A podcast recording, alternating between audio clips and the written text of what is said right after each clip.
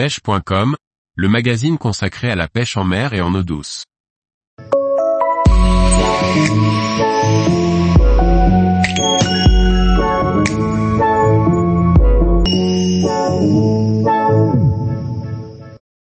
Crabe verruqueux, un appât prisé par les dorades et les sards.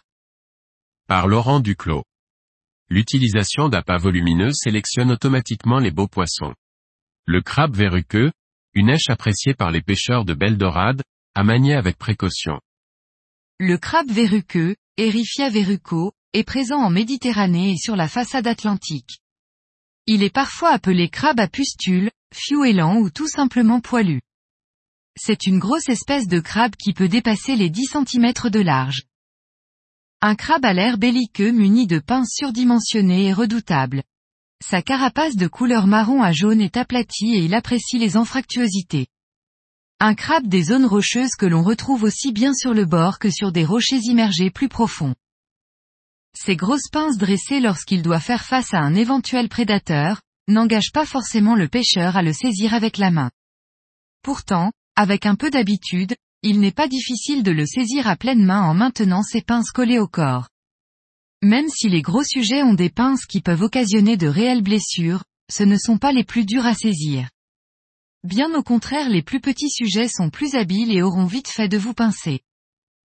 Il reste possible d'attirer et d'attraper ce crabe peu engageant à l'aide de balances ou de paniers, en leur proposant un appât, sardine ou morceau de céphalopode voire même de le déloger des failles rocheuses à l'aide d'un crochet à crabe. De par son gabarit et la dureté de sa carapace, le crabe verruqueux demeure un appât qui cible les gros prédateurs ou ceux dotés d'une dentition redoutable. C'est un fameux appât pour la dorade royale et les grossards. Même s'il peut parfois être utilisé vivant, pour les plus petits sujets, il est préférable de s'en servir comme appât une fois mort sous peine de le voir entraîner votre montage sous un rocher. Entier, il ne résistera pas à la dentition d'une belle dorade royale. Coupé en morceaux ou en tronçons, il attirera les sards par mer formée. Si vous voulez le conserver vivant ne le mélangez pas à d'autres espèces de crabes, car il aura vite fait de les déchiqueter d'un coup de pince.